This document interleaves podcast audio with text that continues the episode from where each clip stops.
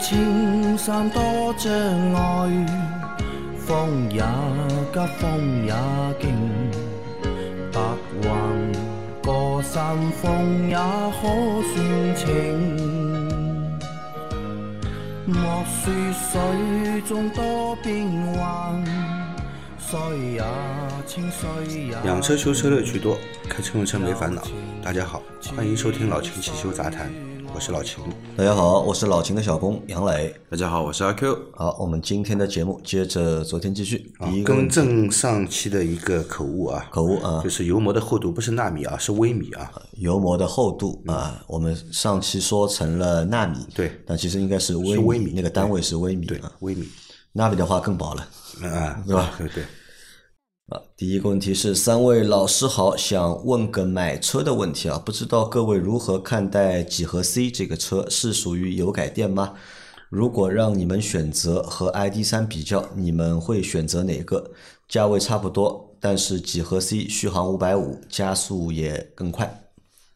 啊，一个关于电动车的问题啊，吉利的几何 C 呃，首先几何 C 的话，应该是车型是上一届车展开始发售的嘛？我记得是、上一届上海车展，应该是二一年、一九19年的一九年的那一届。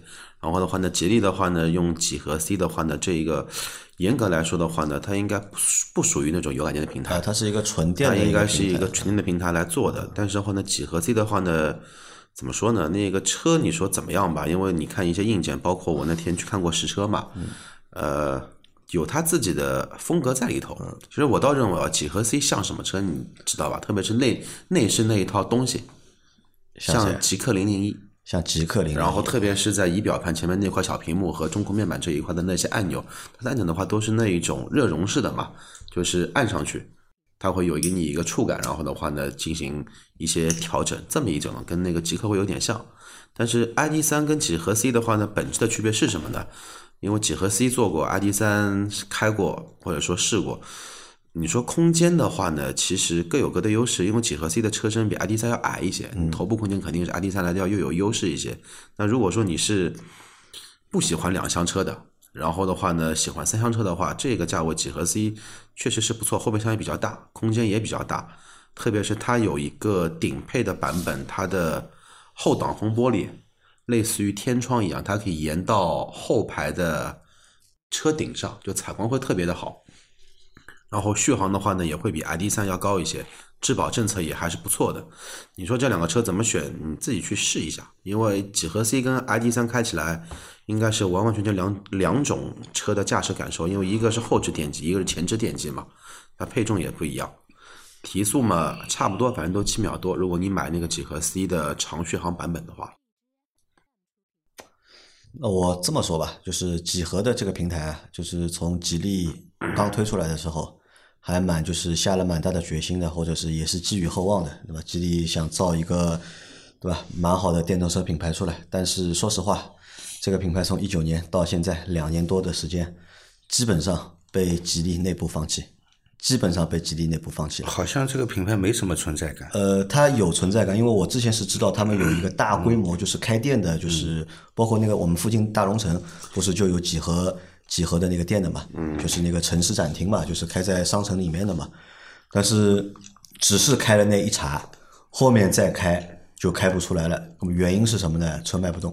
对，因为车卖不动，没人要，没敢去。啊，没人要，而且你想，就几何的话，目前有几个车型，几何 A、几何 A 跟几何几何 C，C 就两个车型，它两年其实就只出了两个车型，但说实话呢，多多少少推的有点慢。而且价位的话呢，确实来说，你要跟自主品牌，因为这个价位的话，也只有自主品牌有有电动车嘛，合资品牌它其实并没有。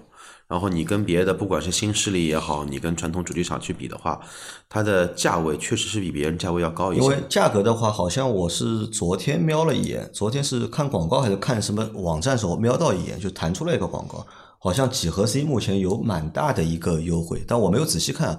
如果这个车卖十万块钱的话呢，呃，那我觉得超值，因为它十六万嘛，肯定不止啊，它应该是十三万那个版本的话是四百多续航，因为我前段时间不是陪一个朋友去提捷豹的时候，他隔壁就是有一家几何 C 嘛，正好我去隔壁晃了一圈，去问了一下，销售政策的话呢，差不多优惠个七八千块钱，有旧车补贴的话呢，提供材料他给你个置换补贴，大概四五千块钱，然后的话呢，终身首任也是首任车主终身质保，呃，它五百五的续航要那个了，要十四点七八万起对啊，，十是十四万啊七八，最便宜的是十一点四八万啊，最便宜的是十一点四八万啊，那怪不得那个广告如果十万差不多，如果有个一万多块钱的优惠的话，那这个车十万块我觉得是值的，但是这个车如果花十六万去买的话，就不是太值了。因为相对现在新能源车里面卖的比较好的广汽 iNS 的话，就是那个 iNS 整体的尺寸或者说外观更加讨人喜欢，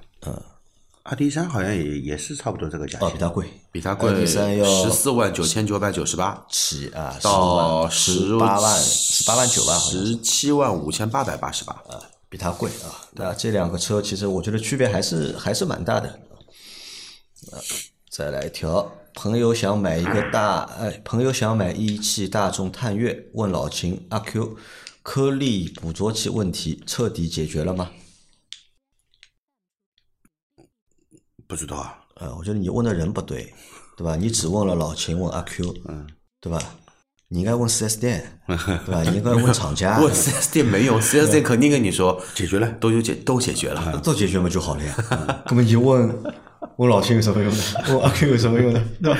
这个没有用的，这个问题还是要去问就四 S 店，就是问他们到底解决了没有，或者即使如果没有解决，解决的方案是啊你们目前给出的哪些就是解决方案？就是到底是不是加九十八号汽油是一个终极的解决方案？嗯对，你说加九十八号汽油，我觉得这个肯定不是一个 终极的解决方案。但是我也蛮奇怪的，那个叫什么的，那个大众应该叫探岳吧？嗯，探探岳为什么就没这个问题呢？供应商不一样。啊，一汽大众叫探岳，啊就探岳出这个问题嘛，对对对，就途观 L 上汽不是上汽大众还有一个叫途岳呃对和它两个级别的，和它两个级别，就是它其实就对标了，就是上汽大众的那个途观 L 嘛，那途观也没出这个问题，那就供应供应商不一样。啊，大家选的人家不一样嘛，应该就是可能就供应商的南北大对众南北大众选的就是颗粒捕捉器的这个供应商是不一样的，对，就那个其实探岳的那个问题啊，明显就是配件问题，对，明显就是配件问题。其实如果他那批配件用完了之后啊，他换供应商或者配件改良的话，那理论上那个问题是应该会解决掉的，对，不是一个非常难的一个问题。只不过什么呢？尴尬尴尬在那个车卖的又好，对吧？可能已经几十万台卖掉了，他不可能召回啊。这个召回成本有点高啊，。怎么召回啊？他召回要帮你对吧？全换了呀。嗯。那因为这个颗粒捕捉器还是做在那个三元里面的，对，对吧？要换的话就整一套全部换掉那个那个不便宜。啊，所以对他们来说这个代价太大嘛，所以只是让大家对吧？跑去他店里面对吧？他给你启动那个就是再生的程序，或者让你多跑跑高速，然后实在不行嘛，就是新车买回来对吧？九十八号汽油好，像那那段时间网上还看到有那个什么代跑高速的这种服务，是吧？代跑高速还有这个服务。啊，你给我两百块钱，我给你高速上去跑个三百公里回来，是吧？那这个问题去问一下那个主机厂，或者是问一下四 S 店啊，这他们应该是最清楚的。而且呢，可以怎么样呢？可以你问的时候啊录音录下来，嗯，对吧？对，到底解决了没有，对吧？你要说解决了，我帮你录音录下来，对吧？要哪天这个问题出现了，对吧？我要求退车，对吧？好，再下一条，三位大神啊，我的氙气大灯怎么变粉红色了？是电瓶没电了吗？我看显示电压十三点九伏特啊，请看图，已经下单买新电瓶了啊！我们的这位尊敬的凯迪拉克车主，因为这个星期由于电瓶的这个问题一直困扰着他，嗯，然后我觉得不是灯电都有瓶的问题问题了，，呃，是灯坏了。灯坏了应该不会不会。你是不是去过哪个哪些好地方没跟我们说，所以灯变粉红色了？提醒一下，你要跟我们说一下。灯变粉红色了，对吧？现在还有地方有粉红色的灯吗？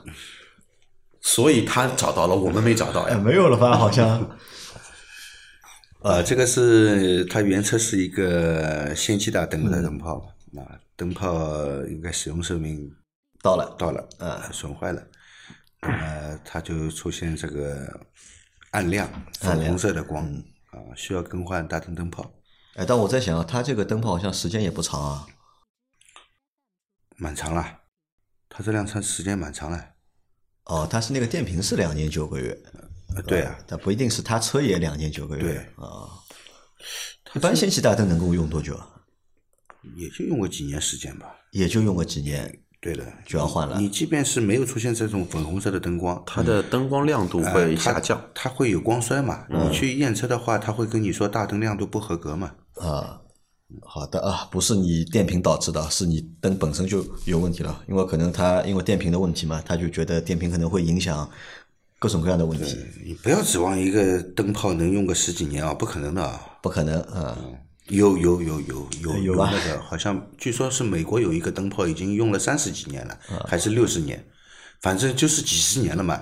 那个灯泡是它永远不关的，就一直亮着的，啊，一直亮着的那个灯泡。这个灯泡我好像也看到过，有人介绍过，好像啊也不止几十年，应该上百年了已经，呃，没有上百年，上百年前还没有灯泡了，你不要胡说，肯定有的。那个是蜡烛。上百年前有灯泡的，一百年前有灯泡，一百年前有有灯泡的。然后，然后那个灯呢，因为它这个效率不高的，嗯，它很暗的啊那种灯，好吧？像这种效率这么高的灯泡，不可能寿命很长很长的啊，能用个几年就不错了。啊，好的啊，再下一条。三位老师好，我看到汽车保养手册上发动机保养栏里有条 PCV 系统每两万公里或十二个月或按情况需要。请问 PCV 系统是什么？谢谢。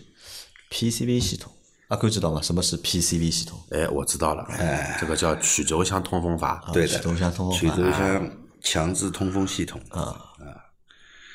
那么这个东西就是为了把这个曲轴箱里面的废气，因为我们发动机在工作的时候啊，这个不管是这个压缩的时候，还是它在点燃做工燃爆的时候，啊，都会有一部分这个混合气体，燃烧过的或是没有燃烧过的，它在压缩的时候也会啊，在活塞上行压缩的时候也会会通过活塞环与缸壁之间的一些小的间隙，会窜到哪里去？窜窜到曲轴箱里面去。嗯，而且它这个气体都是有压力的，都是有压力的啊，所以我们这个它又不能把它直接排到这个空气里面，嗯，啊，这样会造成一个空气污染。污染，嗯啊所以需要用这个曲轴箱通风系统把它回收，重新二次燃烧，重新进入这个燃烧室，啊、进入缸内去燃烧。嗯。第二呢，它也可以降低一个进气的氧含量，防止一个发动机的这个燃烧温度过高。啊。啊好的啊，再下一条，三位大师好，问个火花塞的问题。新的火花塞都连着一块密封垫，要是在使用过程中想检查气缸的燃烧情况，把火花塞拆下来，但是火花塞的密封垫片已经是扁平的，这样再装上去的话，对密封性有没有影响呢？没影响，按照标准扭矩来装，不会有影响的。对不对？那个密封垫不是橡胶的，那个密封垫是铜或者说是铝的这种垫垫片，它本身其实就长这个样子。啊没有关系的，没关系的，对。好的啊。好，再下一条，三位好，清洗节气门的正确方式是怎么洗呢？我的雷凌六年只跑了三万多公里，变速箱油要换吗？CVT 是不是重力换就可以了？CVT 重力放油是不是放的很干净？两个问题啊，其实不管你是手动变速箱、自动变速箱啊，我们其实节目里面多次说了啊，重力换油就可以了，好吧？重力换油就可以了。你非要说不是放的很干净，那你把变速箱抬下来，嗯，你以为循环换就非常干净了，就没有残留了？你要一点没有残留，你就把变速箱抬下来，分解掉，全部彻彻底底洗干净，再拼起来是一个干燥变速箱，再进行油液的加注，那才叫彻底干净了。你愿意这样干吗？不可能的吧？啊，对呀，不可能的嘛，重力换油就可以了，重力？换就可以了啊。然后他还想问正确的清洗节气门的方式。节气门的最好是拆下，但是有有些呢不一定要拆下啊，最好是拆下，拆下来清洗完了以后装回去，然后做一个节气门的匹配。嗯，啊，这个就是正确的清洗。就最正确的就是拆洗，拆洗，拆下来洗的话呢，把那个电解液喷到那个应该是无纺布吧，对吧？那种蓝色的那个布啊，那个是无纺布哎，喷到无纺布上面，用无纺布去擦拭。但是现在我看大多都不会拆洗嘛，都是直接帮你就是喷一下，嗯也不一定看车型的，看车型。对，看车型的，看工时费，看钱的。就是说你在 4S 店，这个车型该怎么拆，他就帮你怎么拆。你在修理店，对吧？看工时的，他看你什么车。好，再下一条，三位大神，你们好，我是二零二一款迈锐宝 XL，今年四月买的，目前安全行驶了一万两千公里。今早七点去上班啊，行驶了几百米，仪表盘突然黑屏了两秒，又恢复好了，中控屏正常，音乐播放也正常。晚上下班又出现这个现象，四公里路程连续出现两次，这是什么原因？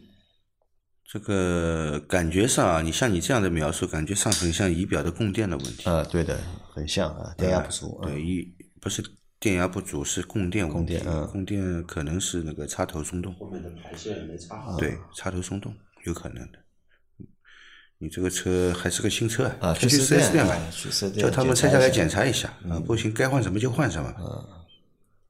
然后我看到这个车型之后啊，你知道我脑子里面第一个反应是什么想到了老谭，啊，对的，我想问一下这个小伙伴，你平时有有没有听那个老谭说车这个节目啊？你是不是老谭的忠实听众啊？因为我看到这个车型，就是一下子就让我想起了老谭，但是我们的听友呢，一般不会是老谭的忠实听众不，太会的啊不太会的。啊，那就好啊。万一我们的听众也听老谭的话，是吧我就不太再想做这个节目了。但是迈锐宝 XL 其实今年今年的整体的口碑是处于一个上升的一个阶段的，因为今年的话呢，其实迈迈锐宝其实做了很多事情，或者说通用做了很多事情，而雪佛兰这他妈做了很多事情。老谭也做了很多事情我们别功不可没，我。们别提老谭，好吧？你再提老谭，我下期节目我我就不录了，我我我回家了，我。他迈锐宝今天干了一件什么事情呢？啊那个不是有很多的控 UP 主吗？哎呀，那那我走了。不是有很多 UP 主嘛？然后 UP 主的话，有一些的话呢，确实是水平很牛逼，他们是专门跑赛的赛道的嘛，然后就给了他一台原厂的迈锐宝 x L 二幺二点零 T 的，然后去测原厂圈速，然后的话呢，测下来其实比很多所谓的所谓的运动主打车型的圈圈速都得快。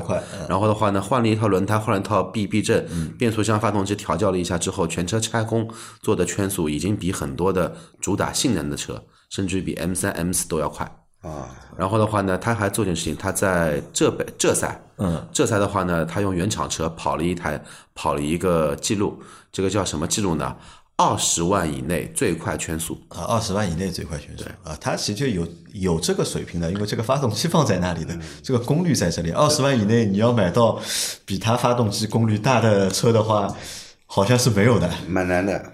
对，所以说通用的营销还是做了确实不错的啊。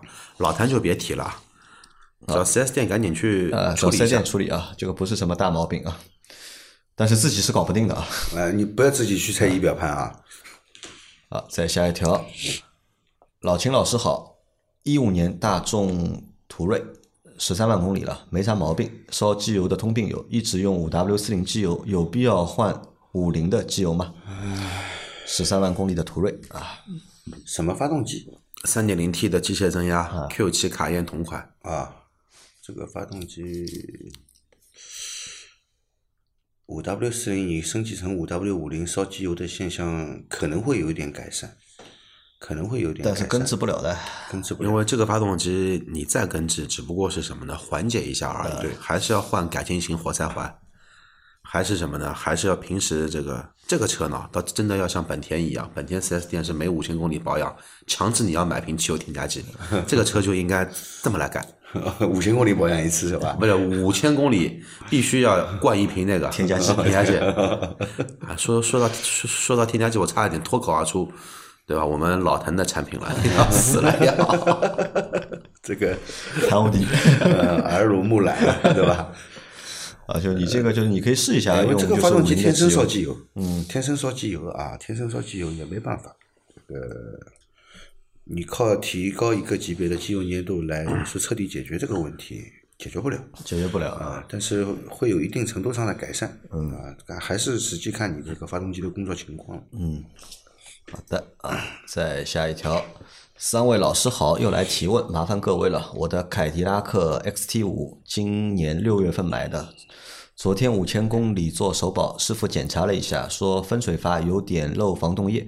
我看了一下机油滤清器，被滴了一点点红色的液体啊，但是防冻液液面好像没有下降。师傅说这个东西要索赔更换，但刚买的新车就要拆那么多东西啊，心里有点过不去。修理工说每个月都会遇到一两个新车漏防冻液的，换了以后跑一万公里不漏的话就不会再漏了。请问秦师傅，这个东西是起什么作用的？一定要换吗？会越漏越厉害吗？换的话对保值有影响吗？不换有什么后果？因为现在防冻液液面基本没有下降，如果换的话，换的过程中有必要看着维修工施工吗？需要注意点什么？谢谢三位老师了啊！一位凯迪拉克新车的车主啊，嗯到了需要索赔的项目啊，我们这样来说啊，这个防冻液整个一个系统上面，不管什么地方漏，嗯，都需要进行维修，都要维修，因为它只会越漏越厉害。对啊、不会漏了就不漏的，一般是不会的，只会越漏越厉害。而且你这个车是在保修期内，呃，尽快去索赔，尽快索赔。尽快索赔啊，去换掉它。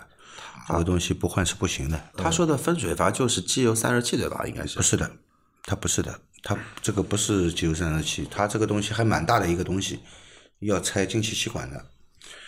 那么这个东西是什么呢？是属于发动机的热管理系统。发动机热管理系统里面的一个备部件部件，对的，啊、所以这个东西有问题，你肯定要去换的啊，呃，尽量不要拖时间，尽快去处理。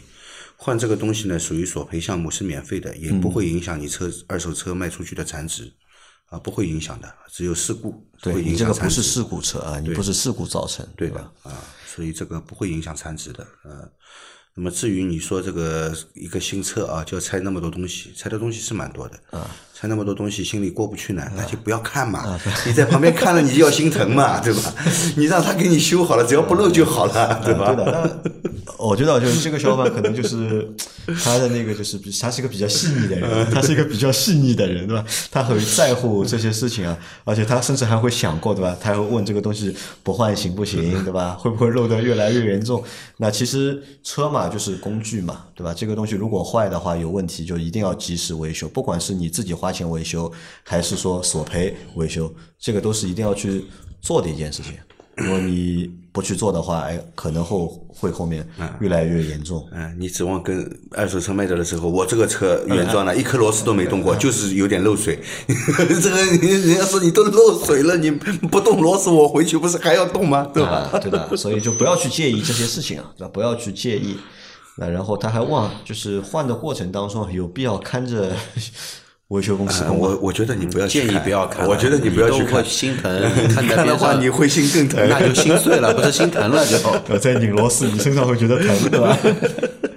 啊，很可爱的一个小伙伴啊，就这个其实就按照他们正常的一个流程去做，对就可以了，就是也没有什么太多的就是注意事项，好吧？因为你这个都是在四 S 店里面施工的嘛，四 S 店它都会有一套相对标准的操作的流程，对你按照别人的流程走就可以了四 S 店也不希望给你修好了以后他还漏，啊，对的对，吧？要不然他还是要再一次给你索赔，对吧？他们索赔也要走流程的，也很烦的，对吧？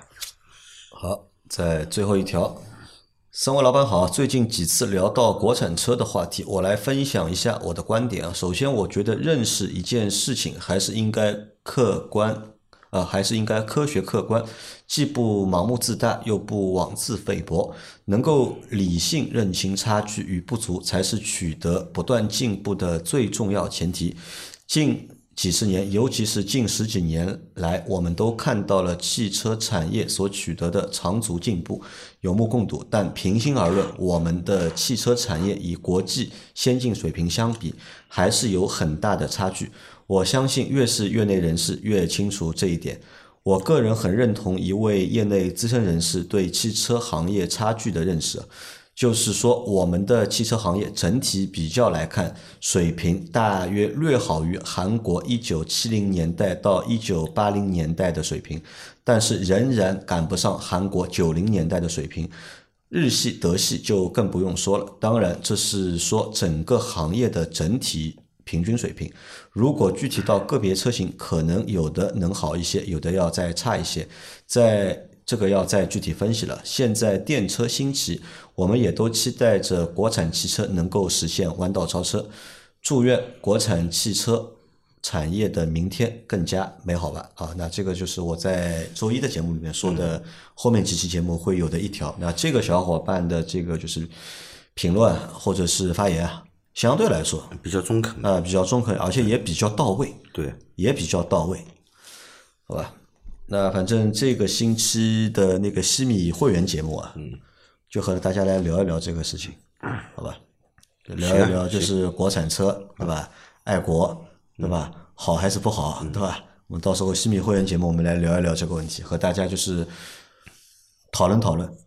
啊，那今天的我们这期节目啊，就先到这里啊。大家有任何关于养车、用车、修车的问题，可以留言在我们节目最新一期的下方。我们明天再见，拜拜。拜拜。拜拜。